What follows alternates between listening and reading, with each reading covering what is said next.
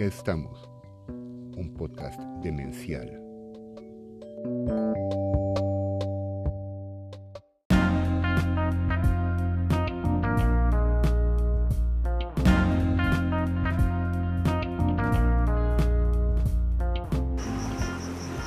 Acá estamos. Acá estamos. Vamos a dar inicio un nuevo programa y esperamos sea de su agrado.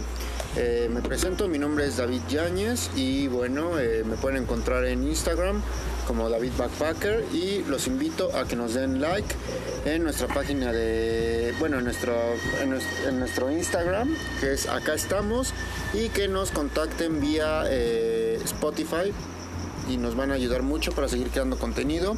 Muchas gracias, ya llegamos a los primeros 300 seguidores. Muchísimas gracias. Bravo. Bravo, muchas gracias. Ajá, sí, sí, sí. Este, aquí estamos. Eh, mi nombre es Adrián Dordelli, eh, LLY. Y a mí me pueden buscar en, pues, en internet, en general en Google. Y pues, de alguna manera u otra saldré ahí a relucir, ¿no? Ajá, artista.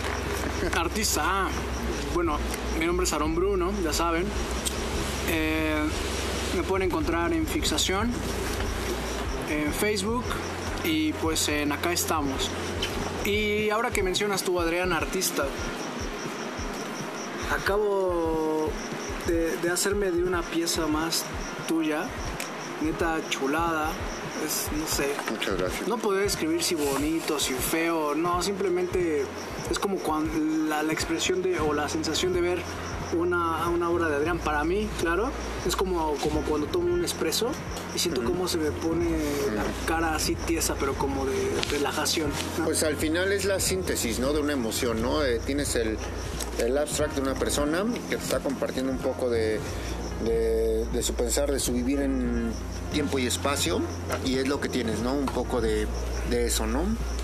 Sí, sí, claro, eh, es, es es un orgullo siempre el, escuchar que, pueda a alguien gustarle esto y, finalmente sentirme pues halagado.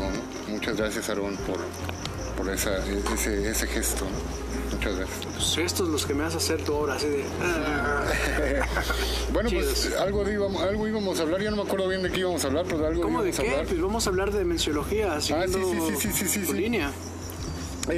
Entonces, este, Adrián, déjame, déjame, por favor. Claro. Entonces, si vamos a, hablar de demenciología, pues tú, tú planteanos, tú háblanos, tú dinos de tu obra, compártenos, y de ahí nosotros nos vamos agarrando. sí, sí, este. Bueno, demenciología es eh, un trabajo en el que he estado eh, concentrado ya mucho tiempo y tiene que ver con la afectación de alguna manera eh, con las eh, llamadas psicosis y con eh, estos mundos paralelos en los cuales podemos situarnos en un momento dado.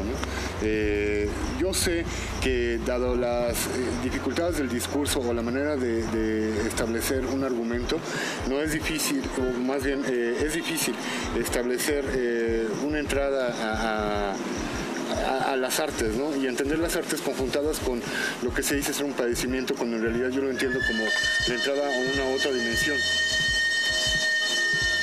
Y sería como una otra dimensión de la mente, ¿no? Y esta otra dimensión de la mente muchas veces es total y absorbe completamente al individuo, como digamos eh, en los trastornos eh, del autismo. Eh, y en este tomar completamente al individuo hay un desarrollo tal vez experiencial o emocional o sensorial, pero desafortunadamente no hay un manejo de las estructuras del mundo, de lo que el mundo requiere de la persona. Y por eso en cierto momento se tacha a, quien está involucrado en, este, en esta experiencia como una persona que eh, no tiene eh, cabida en lo social, ¿no? Entonces, por lo tanto, se le relaciona de alguna u otra manera con los intocables de la India, ¿no? Bueno, al menos yo así lo entiendo.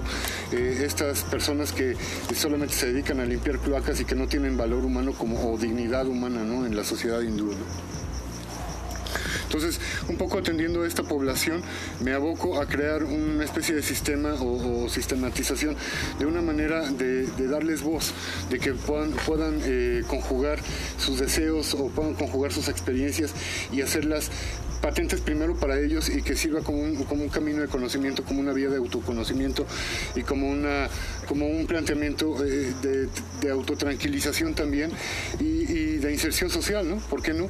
Y eh, eso es un poco la demenciología, ¿no? Va, va, va, va. Oye, Adrián, y llevando a la demenciología a México, eh, esta inclusión que tú mencionas, ¿en dónde tú crees que pudiera estar en, vamos a poner en el ejemplo, en la Ciudad de México?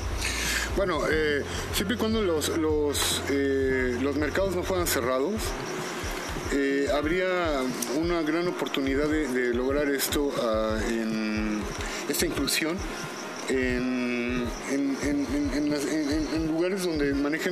aspectos de publicidad o de creación de personajes, eh, caricaturas, eh, todo esto que tenga que ver con, con programas eh, para niños, por ejemplo, la población psicótica o, esta población que tiene acceso a otras dimensiones sirve muy bien, ¿no? O sea, se, se puede situar ahí, creo yo. De hecho, estaba leyendo la, tu nueva edición o tu revisión o tus ajustes a Demenciología y ahí mencionas, ¿no? Que eres, que eres seguidor de Walt Disney, ¿Cuál es la relación o por qué sigues Walt Disney? A lo que, a lo que voy es, si tú hace un momento acabas de mencionar que la entrada, que en lugar de verse como una patología, es como la posibilidad de entrar a, a un a nuevos parámetros, ¿no? Eh, yo, yo estaba pensando, ¿no? En los cuentos de los hermanos Grimm. Eh, y muchos, muchas de las, de las historias de Walt Disney están basadas en ellos y quizás un poco de una manera eufemística. Tú seguro, siendo seguidor de Walt Disney, eh, tienes presente eso, ¿no?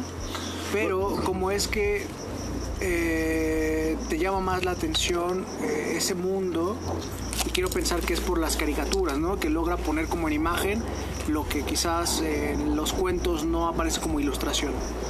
Bueno, Walt Disney es súper interesantísimo, ¿no? Porque en, un momento dado tiene que ver con eso que es poner en caricatura eh, cuestiones que tienen que ver más con, con los cuentos de hadas. Y este y, también eh, esta cuestión ideológica, ¿no? que Walt Disney de alguna manera u otra significa inmediatamente cultura norteamericana. Y a ese nivel eh, llega la profundización del marketing. ¿no? Y por otro lado, a nivel puramente morfológico, puramente estético, la caricatura de Walt Disney me parece eh, sumamente eh, acertada en el, en, el, en el, sentido de que produce esta sensación de euforia de la que habla Sarón, que es como enfrentarse al dibujo y ver sus contornos y sus colores y confrontarse como un shock estético que produce un mensaje inmediato. ¿no? A nivel comunicativo se me hace muy, muy, muy... Eh, bien logrado eh, esta, eh, el establecimiento del mensaje a partir de la caricatura. Y bueno, por otro lado, Disneylandia a mí me llama mucho la atención porque ese mundo que crea Walt Disney eh, y, que la mercadotecnia y que la ideología conjugan ahí y hacen como un enclave, ¿no? Porque es un, lugar que está en otro lugar, ¿no? O sea, el mundo de Walt Disney está ahí dentro de, de Estados Unidos, ¿no? Entonces es un, punto que sirve como para centrar eh, tanto ideología como arte, eh, como eh, cuestiones muy oscuras que también conectan con el mundo del ocultismo. En, cierto modo el paganismo está muy defendido por parte de, Disney. Bueno, ahorita que comentas eso, hablando del mundo de Walt Disney, yo esto, desde luego, lo primero que me hace pensar es en un autor que se llama Matterlard quien, perdón, no recuerdo el nombre del otro autor, son dos, Matterlard y otro, quienes escribieron el libro para entender al pato Donald.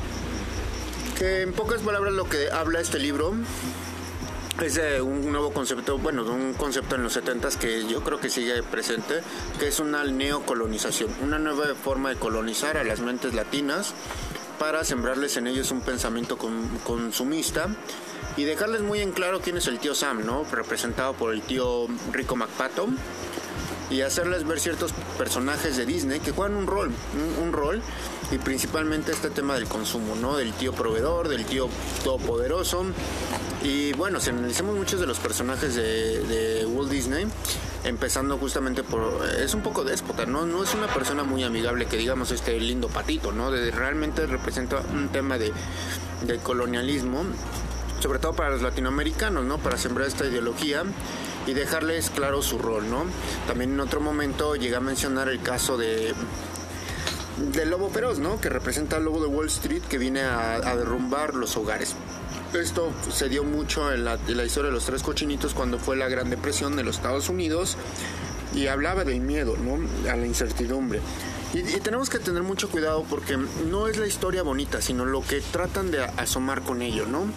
No sé si hayan visto la película de Coco, esta película de Walt Disney, que nos deja muy en claro este mensaje de que en primera nos tienen bien detectados a nosotros como mexicanos, nos tienen bien ubicados, entienden muy bien el rol del mexicano y nos lo dejan en el mundo eh, de los muertos, en el mundo paradisiaco que viene siendo representado con la ciudad de Las Vegas, en donde no todos los mexicanos tienen acceso no todos los mexicanos y tienen que pasar por una frontera eh, fronteriza eh, un puente fronterizo que eh, donde no todos tienen esta green card para poder pasar del otro lado y ser aceptados en este mundo mágico lleno de colores y existe esta discriminación, ¿no? Entonces creo que al final eh, a través de las de las caricaturas también se asoma este lado perverso de estos personajes y bueno, creo que eh, en, esta película lo vimos donde no todos los mexicanos tienen acceso a este mundo, a este mundo de colores, ¿no? ¿Sabes dónde veo eso de lo perverso? Eh, justamente en los colores, ¿no? Porque parece que están muy conscientes de lo que produce el color a nivel insecto, ¿no? O a nivel biología, que es la atracción inmediata de, la presa o, o, el rechazo de un posible depredador a través del color, ¿no? De, de mandar un mensaje. Y parece ser que Disney actualmente utiliza mucho esto del color para producir un shock visual que paraliza el pensamiento, creando una especie de hipnotismo o, necesidad por, seguir viendo la imagen y finalmente conectándola con, cosas que tienen que ver con, con la ideología y con el compromiso de, comprar algo, ¿no? Finalmente, y con, una manera de, pues, ¿cómo, ¿por qué no, no? De, hacer a los niños partícipes de, este universo en el cual, pues, difícilmente se le puede hacer pensar de otra manera a un niño eh, acerca de esto que ve en las caricaturas. Justamente ahorita, perdón, que mencionas esto de los colores, perdonaron. Eh, quiero compartir esto porque los norteamericanos siempre dejan muy en claro cuando hacen referencia a México a través de una imagen estos tonos sepias.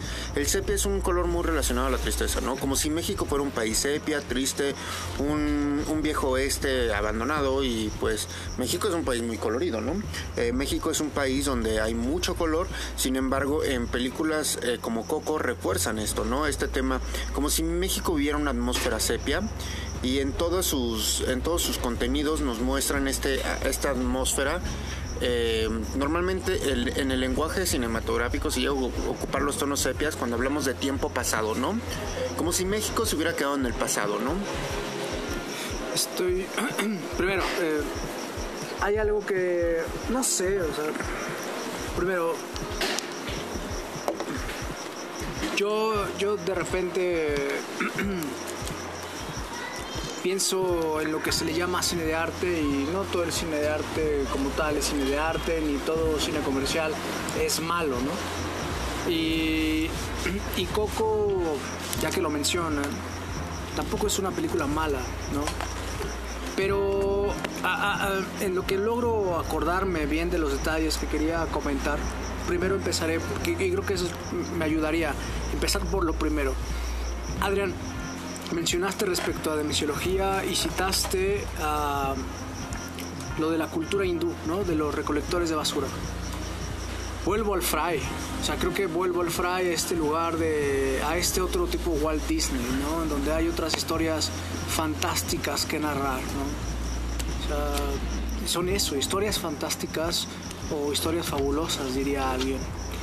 Eh, y entonces ahí se habla, ¿no? De, yo, yo recuerdo cuando estaba ahí, ah, ah, quiero hacer un paréntesis, muchas veces hablo del Fry y parece que es una crítica, y sí es una crítica, pero también es una crítica en el sentido de, quizás también se trata de compartir un aprendizaje de lo que ahí sucede, y esa es la intención, no, no una crítica solamente por de, de meritar el trabajo de otros, no, sino la enseñanza que yo recupero, ¿no? Entonces va en ese sentido, cuando hablo del Fry y ciertas cosas que, que observo. Y, y- y esta que observo es la siguiente. Eh, se habla de, de que al loco se le debe de hacer funcional, ¿no? Y yo recuerdo que había un- una persona de mantenimiento que esquizofrénica. De hecho, entre los entre los eh, ayudantes de limpieza habían por lo menos dos este, esquizofrénicos. Eh, pero la persona de intendencia de la que quiero hablar en este momento es, bueno, él ya tenía una base ahí en el FRAI y lo desea.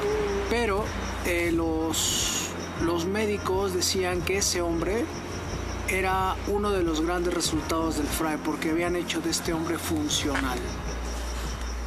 ¿Y a qué se referían con funcional?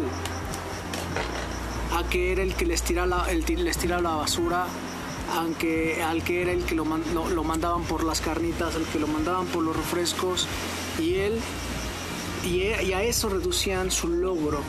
O sea, no había una experiencia creativa, no había nada, sino solamente un ser funcional que obedecía lánzate por las carnitas, lánzate por las cocas, lánzate por esto. Y la persona decía, miren, esto es nuestro logro institucional, un compañero base que logra hacer cosas, ¿no? Y entonces lo relacioné inmediatamente con estos recolectores de basura de la, de la India que tú mencionas y citas en Demenciología. Sí, sí, este es un gran problema, ¿no? Porque parece ser que, que el valor se da a partir de la obediencia, ¿no? Y que esta, este obedecer pues conlleva a ser el ciudadano perfecto, ¿no? El civitas, que no cuestiona nada y eh, que a todo le dice que sí, ¿no? Entonces, casi casi em, la participación pues viene dada por un jaloneo ahí que, que establecería la ideología y eh, el marketing, ¿no? Y que, bueno, repito, o sea, vuelvo por esa área, ¿no? O sea, en lugar de, criticar al marketing y tratar de acabar con el marketing porque es capitalismo, bueno, ¿por qué no insertar a estas personas que supuestamente eh, no tienen remedio o que no, no encuentran lugar en lo social? ¿Por qué no insertar, insertarlas en- a, nivel pues creación de, contenidos artísticos, de contenidos chuscos, de contenidos creativos, o sea, que puedan comunicar una experiencia que no todo mundo tiene, que no, que no todo mundo puede compartir, ¿no? y que es mucho de lo que tiene que ver con, con un sentido humano y, también con, con el sentido de acá estamos. Creo que aquí me gustaría aprovechar también otro, otra dimensión, que cuando hablamos de un tema laboral, eh, justamente esto lo recuerdo porque eh, algo muy parecido menciona Fukuyama, Francis Fukuyama en, El fin de la historia, eh, desde una perspectiva hegeliana que en gran parte el ser humano busca esta parte del trabajo, más por un tema de sentirse recompensado, pero también por el hecho de sentirse funcional para el sistema. Y pues desde luego lo que busca es esta parte de la dignificación. Entonces creo que muchas veces eh, no importa el rol, no importa cuánto ganas, sé que es importante, ¿no? En un mundo capitalista, pero creo que a veces mucha gente el sentirse funcional es lo que los hace sentir vivos, ¿no? Eh, también hay una crisis que se da mucha muchas veces en las personas mayores que son realmente activos y en el momento en el que dejan sus eh, trabajos, oficios, empieza a haber una decadencia por esta parte de ya no sentirse funcional. No tanto por el dinero, sino por el hecho de sentirse funcional. Y esto lo menciono porque justamente mencionas el tema de el ir por las carnitas, ¿no? A lo mejor desde nuestro punto de vista puede ser visto como una explotación o como una utilización de, de la persona, pero a lo mejor la persona en ese momento se siente integrada, es una forma de sentirse quizás incluida, es una forma de sentirse funcional y que está siendo parte de, de, algo, ¿no? Que está siendo parte para que eh, esta gran ron- rondana pueda seguir girando, ¿no? Es que no nos damos cuenta de que hasta qué punto estamos atrapados por un sistema o por una forma mental, ¿no? O sea, como que establecemos moldes para entender la realidad y en ese sentido, eh, pues no podemos percibir otras cosas más que lo que nos muestran, ¿no? Lo que nos enseñan. O sea, no es, no es eh, fácil dejar de, de ver lo que, lo que se indica que se tiene que ver. Ajá, un poco es eso lo que pasa.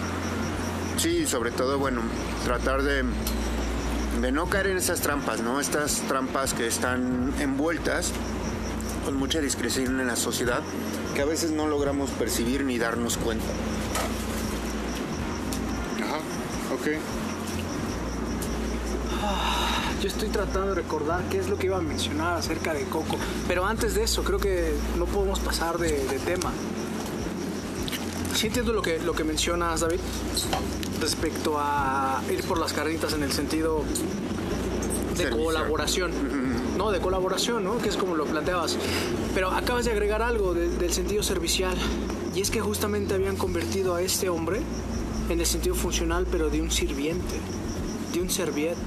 Y entonces incluso dentro de las categorías griegas, de las clasificaciones griegas, el serviet era lo, la, la clasificación más, Más baja. baja. que podía existir. ¿no? Entonces es en ese sentido de creen hacer funcional y creer que están haciendo, es como un engaño, creer que está haciendo funcional para algo o que está haciendo parte de algo, pero no, realmente se convierte en un serviente. Es lo que hicieron de este hombre, ¿no? es la, observación que tengo.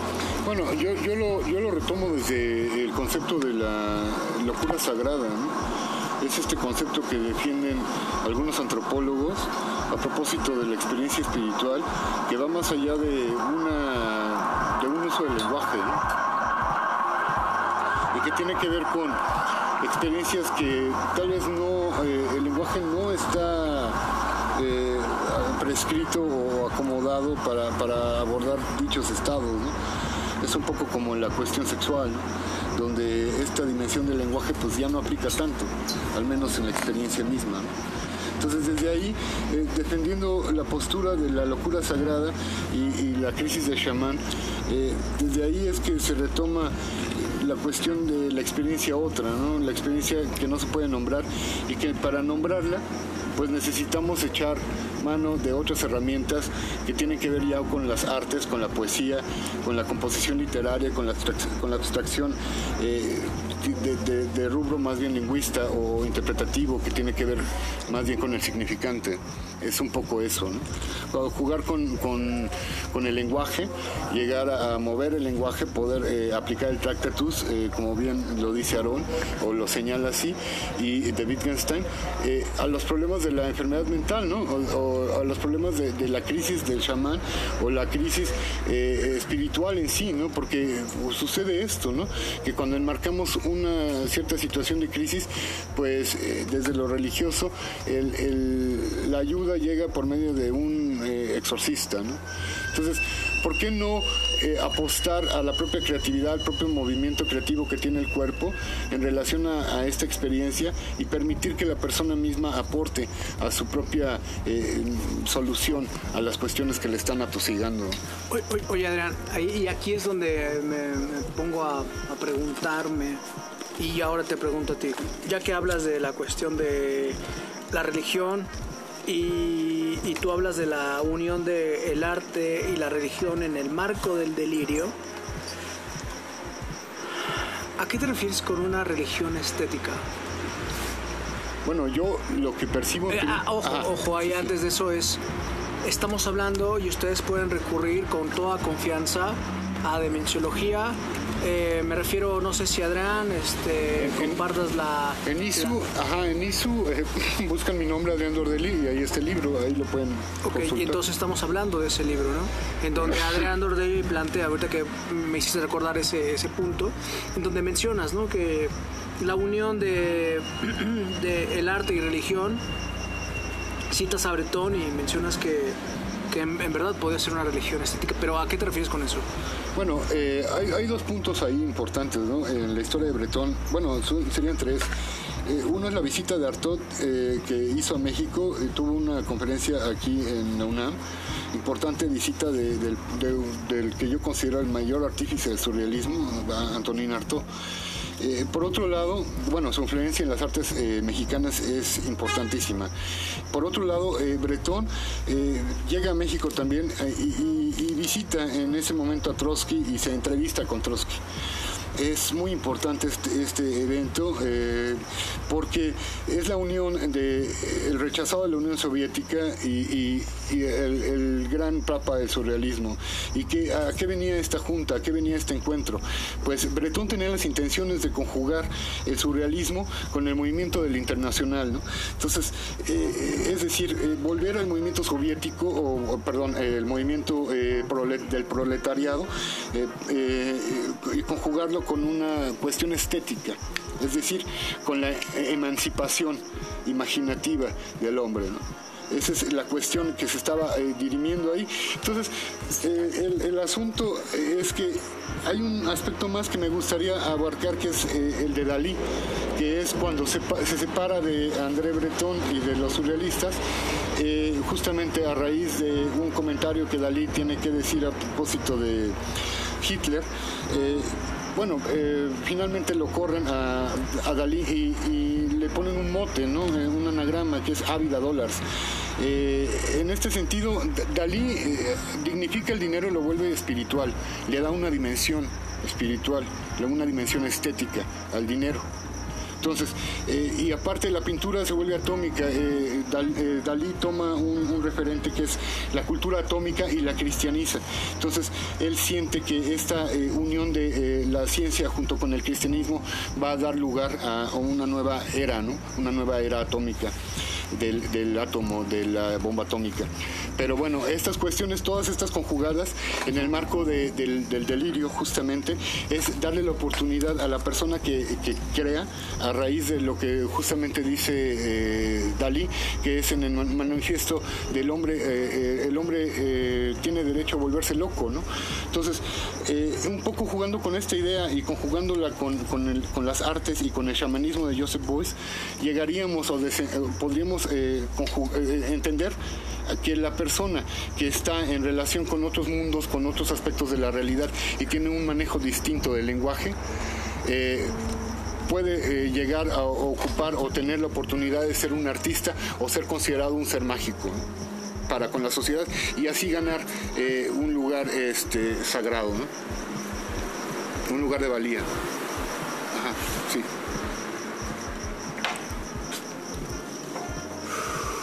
el derecho a volverse loco es lo que plantean.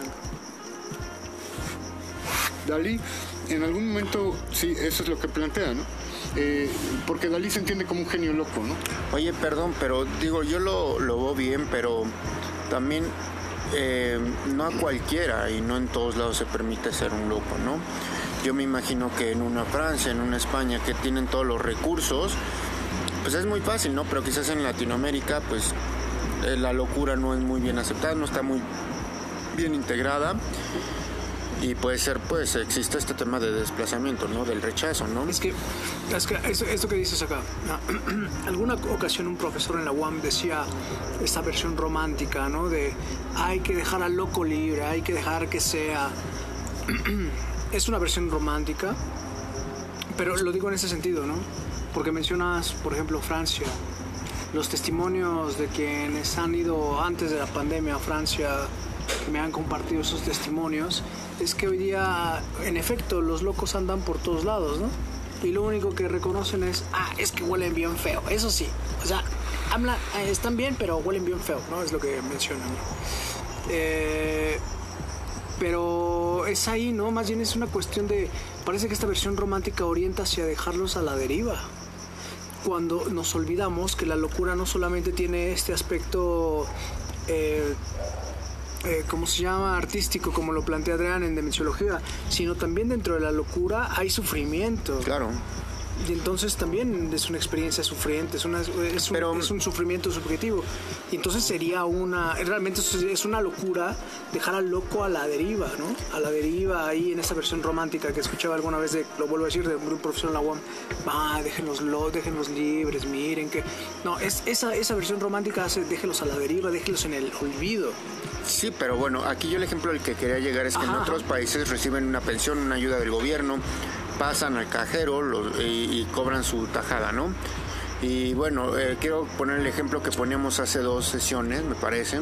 El ejemplo del changoleón, ¿no? No lo mismo ser un changoleón en, en Ciudad de México a ser un borracho eh, en la ciudad de Los Ángeles que se llama Bukowski, ¿no? Claro, ¿Sí me claro. O sea, tienen bueno, un eh, lugar tampoco- donde puedan expo- exponer y, y, y hacer esta parte de la proyección de sus ideas, ¿no? Entonces, no, la locura no en todos lados es igual, ¿no? No- Claro, pero para, hasta para hacer Bukowski este, hay que eh, pues tener eh, alguna gracia, ¿no? Porque pues, borrachos hay muchos y drogadictos, en, en- en- sobre todo en Skid Row allá en Los Ángeles, ¿no? Es una calle que ah, justamente está llena de drogadictos.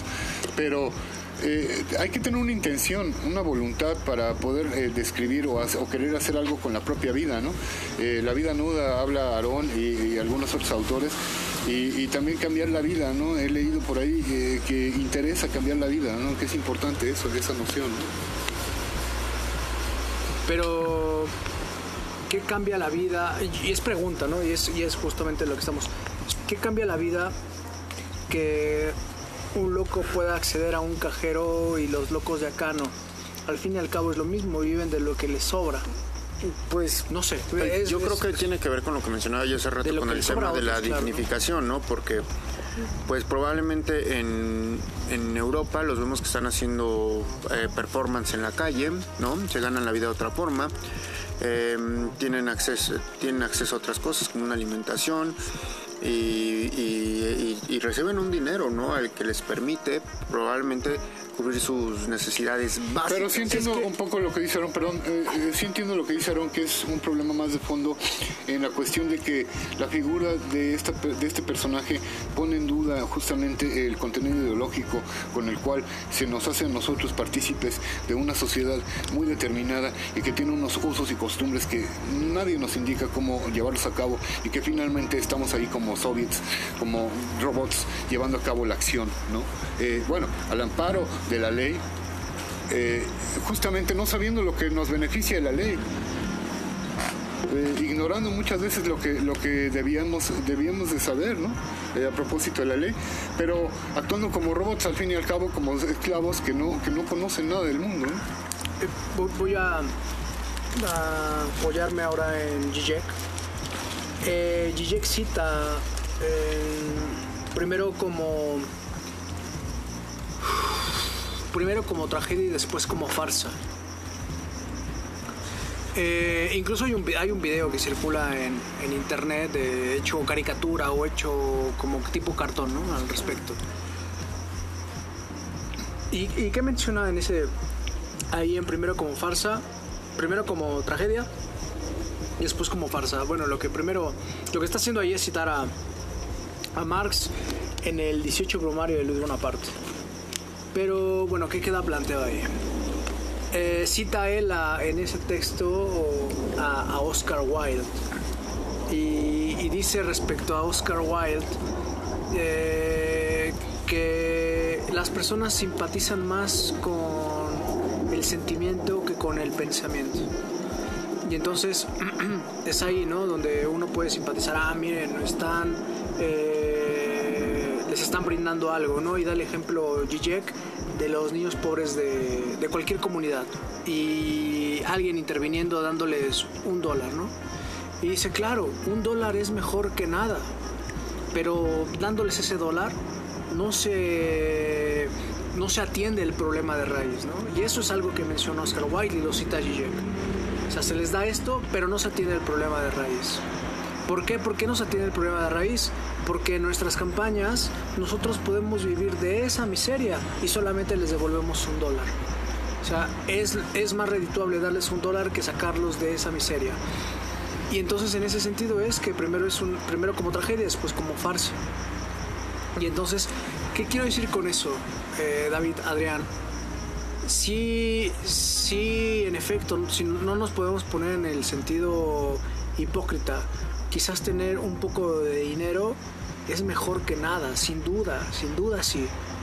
Pero en ese acto se, queda- se dejan a la deriva y no hay una atención al sufrimiento subjetivo, al sufrimiento que alguien vive, de andar en las calles, de ser rechazado, de decir que huele feo, a todo ese sufrimiento, ¿dónde, queda esa atención o ese acompañamiento? Ay, aquí viene algo con lo que mm, efectivamente, pero también de, muchos de ellos lo han tomado de manera voluntaria, ellos deciden estar ahí.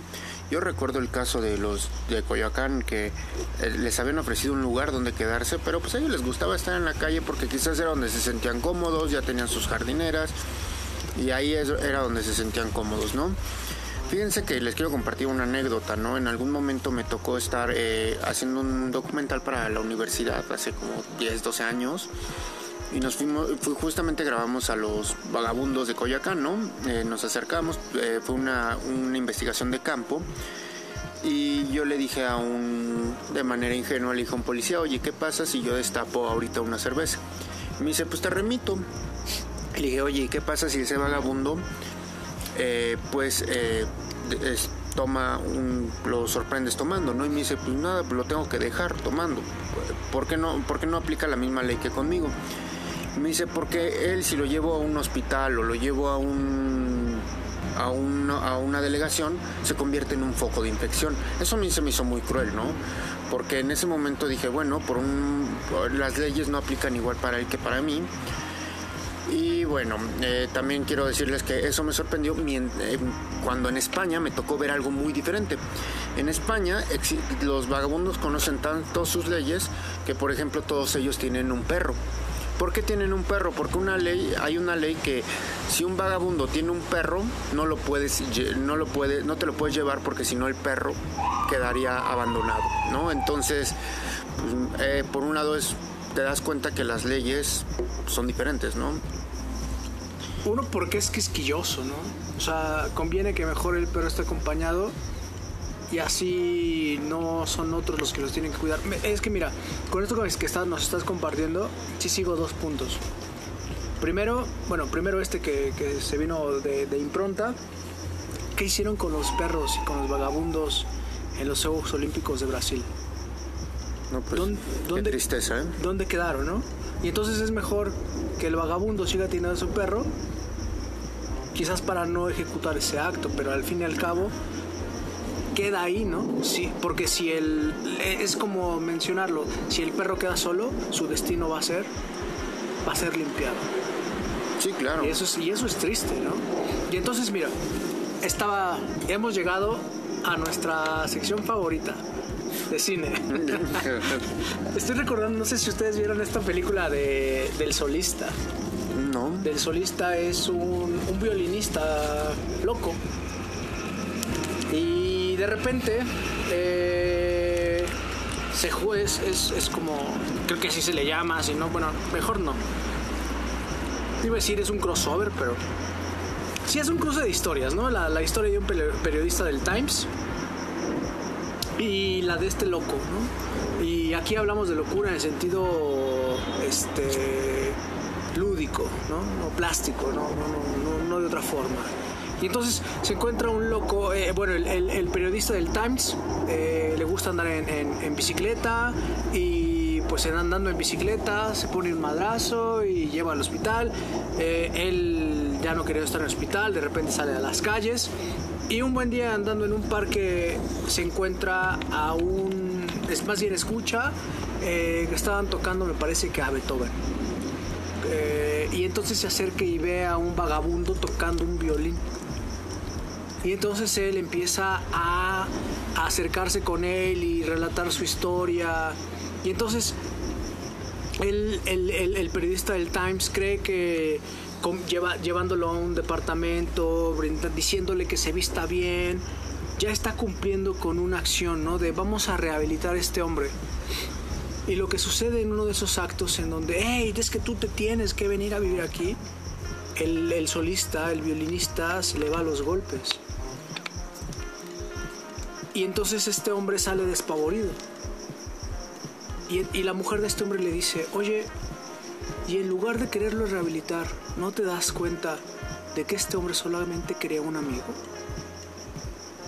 Y que no tenías que obligarlo a eso, porque él en sus condiciones es mucho más brillante que otros. Y lo único que él quería era un amigo, no alguien que le dijera qué es lo que tenía que hacer. Esa película a mí me parece excepcional, ¿no? Sí, claro. Sí, suena bonita, sí, sí, sí. Es linda, es Sí, linda. suena un poco como el pescador de, de ilusiones, ¿no? Este, ahí que tiene también que ver con, con gente que está en la calle, ¿no? Y eh, también me recuerda un episodio de, de Carlos Castaneda en la cuestión de que Carlos eh, está con Don Juan tom- comiendo eh, en un restaurante y se acercan unos niños de la calle a, como a, ahí a cazar las obras de comida, ¿no? Y, de repente, eh, de pronto Carlos le dice a don Juan, eh, qué tristeza, qué vida tan triste llevan estos niños. ¿no?". Y finalmente, eh, pues lo que alcanza a don Juan a responder es, ¿por qué una vida triste? Ellos están acostumbrados a este tipo de vida y ven la felicidad aquí en este tipo de vida, ¿no? Entonces, ¿por qué eh, ceñirnos a nuestro propio punto de vista para, para estar viendo lo que le está pasando al otro, ¿no? Eh, y, sobre todo cuando el otro no se está quejando eh, o cuando no refiere ningún dolor o cuando no refiere ninguna pérdida, ¿no? Es decir, esta dimensión sobreimpuesta que se le pone al, que sufre, pues que también tiene que ver con un prejuicio, ¿no? Y- y más que nada con que no queremos ver sufrir al otro, porque es muy cómodo estar eh, con el otro cuando eh, pues no tiene ninguna afección, no hay que hacerse cargo de nada que tenga que ver con esta persona directamente, eh, y cada quien cargando su fardo, ¿no? Pero pues, ¿qué, pasa cuando ya uno se tiene que hacer responsable de otras cosas? Ahí ya no es tan agradable, en realidad, ¿no? Es un poco lo que yo tendría que decir al respecto, ¿no? O sea, la sociedad no está eh, construida ni tiene espacios como para encargarse del otro, ¿no? No, no, hay, un- no hay una claridad al respecto, ¿no? No encargarse o mirar al otro. Y creo que eso también lo exhibe un poco eh, la película de Amores Perros, ¿no? A ver, a este ver, a ver. personaje, ¿no? Justamente, pues que tiene una historia, Ah, el ¿no? vagabundo. el vagabundo, claro, el chivo, ¿no? claro, ¿Se llama? El, el chivo. El chivo. Este personaje que pues al final tiene una historia, pero es más grande su dolor, es más grande que no lo deja salir a pesar de que él era una persona pues que tenía una historia, ¿no? Yo siempre que veo a ese hombre veo al changoleón. Sí, claro, y es que él es al final la amplificación de muchos, ¿no? Que pudieran estar. De hecho, lo platicábamos hace poco, que te decía que en esta, eh, en esta investigación que hice, pues se vio justamente esa diferencia que hasta en eso hay códigos postales, ¿no? No son los mismos los que están en, a lo mejor en Coyacán, donde muchos de ellos son bohemios, donde están acercados a una cultura y a una, tuvieron un acceso a la educación, que en la delegación Cuauhtémoc, donde lo que predominan son niños de la calle con otro tipo de problemas, ¿no? También es un sufrimiento, pero más que un sufrimiento hay un quizás un, Pero, un dolor, ¿no? pero está esta noción también del streetwise, ¿no? Que aplica en Basquiat.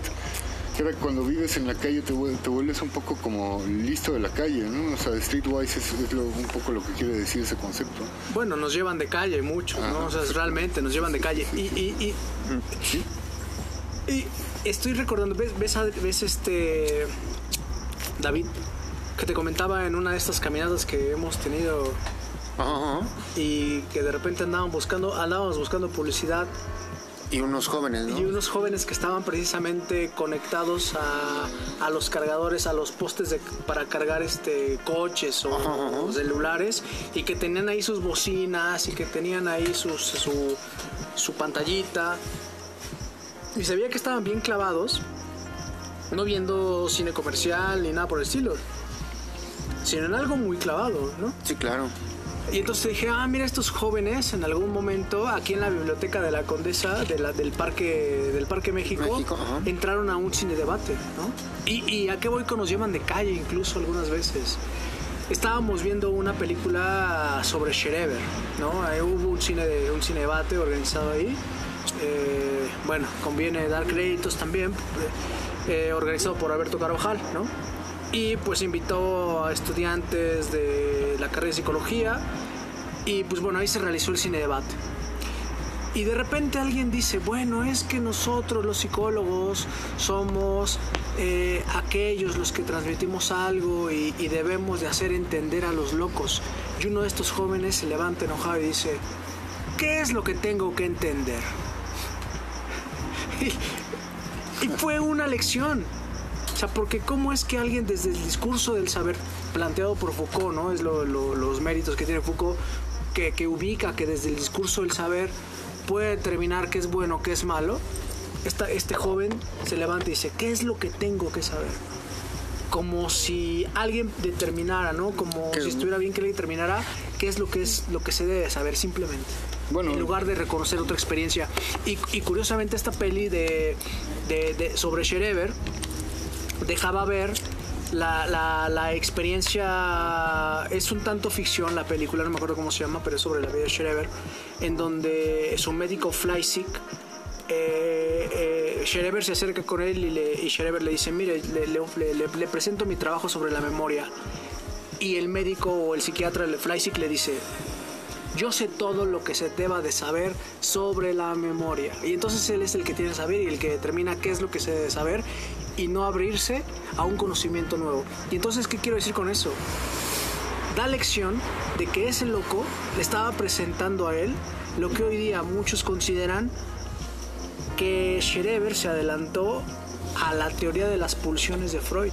Pero un, un supuesto saber, el del psiquiatra, lo rechazó. Y entonces a mí me pareció excepcional cómo este chico se para y dice, ¿qué es lo que tengo que saber? Bueno, ahí yo, yo, yo, yo lo estoy entendiendo desde, desde una, un- una tendencia sádica ¿no? que tiene eh, el neurótico de atacar al psicótico. ¿no? Parece ser que esta cuestión del saber se da eh, desde lo neurótico que organiza el conocimiento de tal manera que eh, quienes no pueden llegar a ese conocimiento pasan por ser ignorantes o idiotas. ¿no? Entonces, eh, eso más bien eh, me parece limitar mucho el discurso académico, que es justamente lo que se le critica a la academia, ¿no? que se cierra sobre sí misma, su conocimiento no llega a los demás, no llega a las masas, no llega al pueblo, porque el pueblo, bajita sea la mano o de manera un poco no dicha, eh, pues no, es digno del conocimiento, ¿no? no es digno de esa certeza, no es digno de esa atención puesta sobre eh, las palabras, sobre los conceptos. ¿Por qué? Pues porque están eh, conjugadas las cosas de tal modo que la mercadotecnia está tomando las mentes de la, mayor parte de las personas que son justamente las que votan, ¿no? Entonces ya ver que eh, justamente varias áreas de, nuestro convivir social y, en, esta mención que hago, ¿no? Entonces habría que ver, estoy pensando también un poco en esto que acaba de pasar en cuanto al- a la eh, corte del, del, del INE, ¿no? Del, no sé qué pasó, que hubo una especie como de negación de un presidente que tenían en el Consejo Electoral. Entonces me pregunto, pues qué pasaría o qué, qué va a llegar a pasar con esta persona. No creo que llegue a la calle.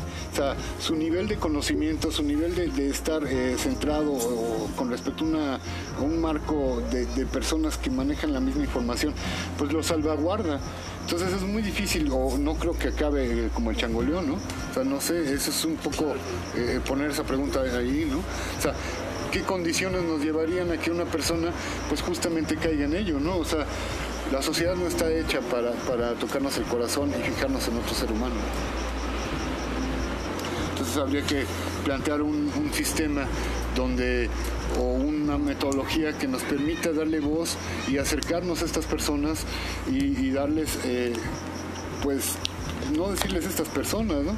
Acercarnos a nosotros mismos a través de la metodología que estoy planteando, ¿no? Pues sí, más bien. ¿no? Sabes, sabes, sabes, me estoy riendo porque al escucharte estas personas, estás hablando de estas personas, ¿no? de nosotros. Así es. de nosotros, ¿no? De nosotros que, que, que de alguna manera hemos compartido en otros momentos que a partir de, de nuestro saber, no sé si limitado o mayor, que no sé, no hemos, no hemos tenido cabida en otros espacios, ¿no? Eh, e incluso pues por eso estamos aquí desde, desde la terraza, ¿no? relatando nuestras experiencias, hablando de esto que nos apasiona. Pero oye, entonces, no sé, a mí me generó justo una sonrisa y... Pero bien, pero en el sentido de... Pues logramos nosotros constituir esto, ¿no? Reunirnos y, y poder hablar de lo que tengamos que hablar, no de un saber específico, no del saber de la academia, que si no lo que estaríamos haciendo eso es repetir el discurso del amo. Claro.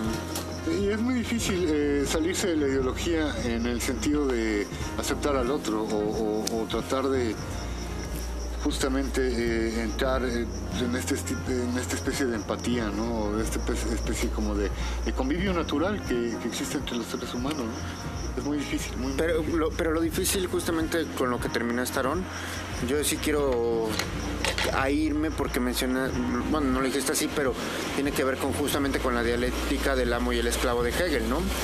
Que esto viene eh, envuelto, escondido en mucho contenido televisivo, ¿no? Y creo que por ahí inició todo, ¿no?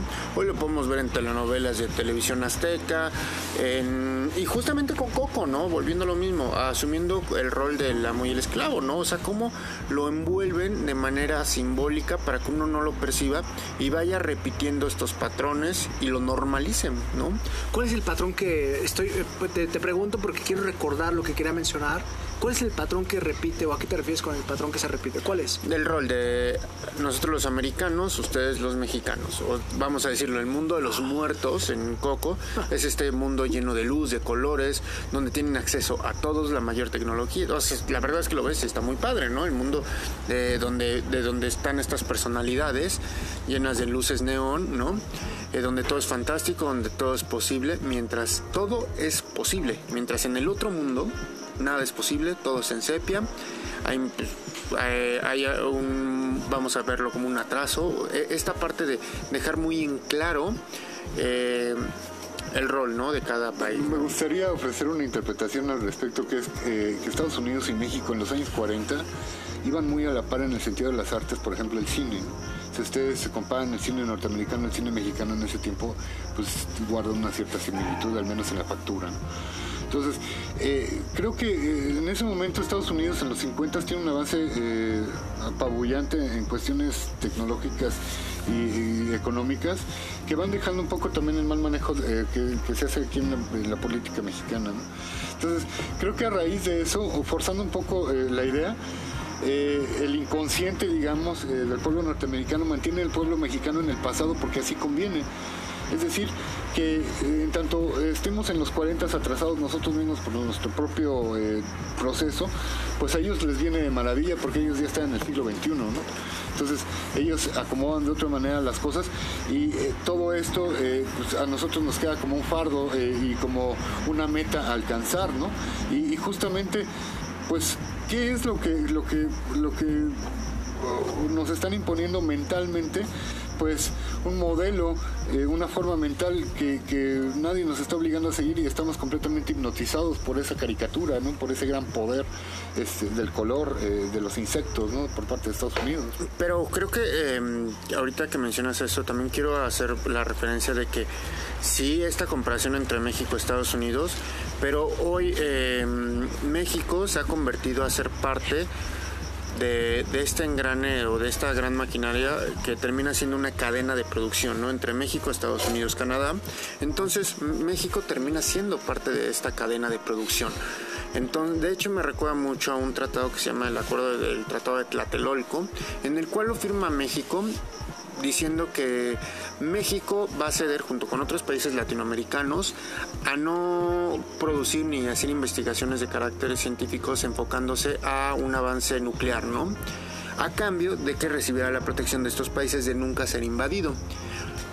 Si, si, lo vemos así, dices, bueno, qué padre que México no quiso entrar a esta carrera, ¿no? A esta carrera nuclear, pero también nos habla de que por otras partes frenó la, la investigación y hoy somos codependencia. Desde ahí ya firmó su sentencia de codependencia, ah, de codependencia para no poder hacer este tipo de investigaciones y eh, hasta cierto punto esto va también con la investigación. Es que, es que ese tratado que estás, por eso digo, chale, porque ese tratado que estás planteando, bueno, yo no lo conocía y eso es lo chingón de reunirnos.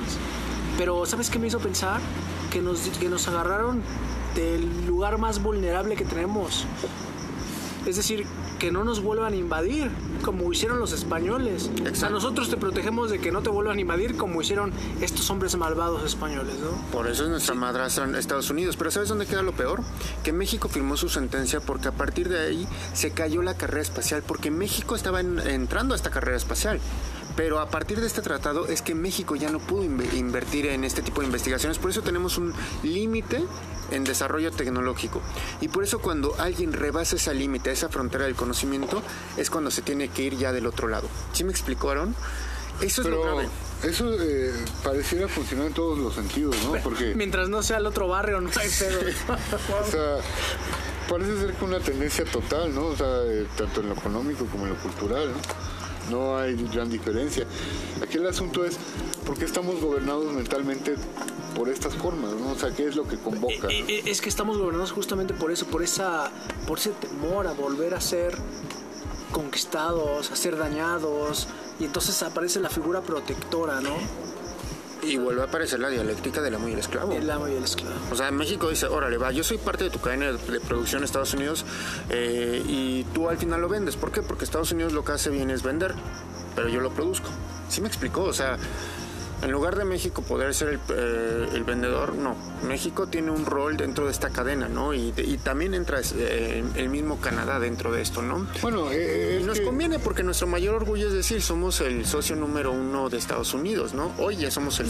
Creo que ya regresamos a ser el puesto número dos, pero no hace mucho éramos el puesto número uno, ¿no? El papel que pueden tener estas cosas en la vida de un hombre es, es muy importante, ¿no? Pero también están las dimensiones místicas o las dimensiones que ignoran todo este tipo de cosas. Eh, ya he hablado antes o, traté de hablar eh, de las fotografías que una vez me enseñó Aarón, de estas personas eh, que marchan un poco como en el campo de concentración. Pues mm, yo me pregunto un poco por qué estas personas ya no usan el lenguaje. O sea, porque ya son pura percepción, ¿no? Eh, lo digo un poco riéndome de, de nervios, ¿no? Porque eh, doy con una idea en mí mismo. ¿Cuál, cuál, cuál, cuál, cuál idea? Pues esta de, sí, sí es de- de que, de que al volverse uno pura percepción, pues ya no necesita el lenguaje, ¿no? Y qué es lo que justamente hace esta fijación a la imagen en nosotros, ¿no? Pues justamente el que ya no ocupemos ningún lenguaje. ¿no? Y, y, y, y para quizás yo, yo me pierdo cuando dice somos pura percepción. No sé si lo podrías desarrollar, Adrián. Ah, No, sí, no, sí, por, sí. Por favor. Este, pues pura percepción, el hecho de no utilizar el lenguaje hablado, por ejemplo, eh, la pura percepción de mirar las cosas y no reaccionar ante ellas, la pura percepción de estar sentado y simplemente estar como un objeto, ¿no? Eso es un poco ser la pura percepción, ¿no? Porque pues, simplemente no está pasando nada eh, más que pues, lo que está pasando y uno no está participando en ello más que como un no es testigo como, vacío. como un objeto, como un florero. No es precisamente algo ahí dentro de la historia de la política reciente que decía nuestro presidente actual que no somos floreros o algo así. Pues sí, eso ¿Cómo era eso? No, no sé cómo, cómo haya sido eso, pero sí está la cuestión esta de, pues finalmente eh, caer en, nada más mirar, ¿no? Y al nada más mirar, pues no, no caminamos y lo que hacemos, lo consumimos y miramos. Y estamos mirando y dormimos y nos despertamos para volver a mirar, ¿no? cómo recuperar la vida ante el lager. Lo que estamos hablando entonces estamos en un lager, ¿no? O sea, me refiero al lager, en el campo de concentración. O sea, que es así como los alemanes llaman al campo. Vivimos en un campo en donde solamente miramos, ¿no? Estaba recordando, siguiendo citando películas, la verdad es que no sé, o sea, no sé si ustedes tengan presente que o alguna vez han estado en esta experiencia del zapping. No sé si ahora, ¿no? La verdad es que, no sé, yo tengo televisión, pero pues casi ni la veo. Pero este en algún momento vi una, una película de cine de cine gay, que así le llaman, ¿no? O sea, cine gay, pues, cine, punto, ¿no? O sea, Pues sí. ¿Cuál clasificación? Incluso esta clasificación que sea de cine de arte, cine comercial, cine. Hay que ver cine heterosexual también. Sí, o sea, cine, ¿no? Por eso digo cine, o sea, Pues sí. punto, ¿no? Y entonces, eh, eh, eh, eh, haciendo el zapping, veía una película donde eh, do- una pareja, una pareja de hombres, estaban siendo apuntados, es lo que me llamó la atención, ¿no? Que estaban siendo apuntados por, por un militar y el contexto era un campo de concentración, ¿no? Y al primero que cayera la, al que se le cayera la piedra de 20 kilos que estaba cargando, es al que le disparaban.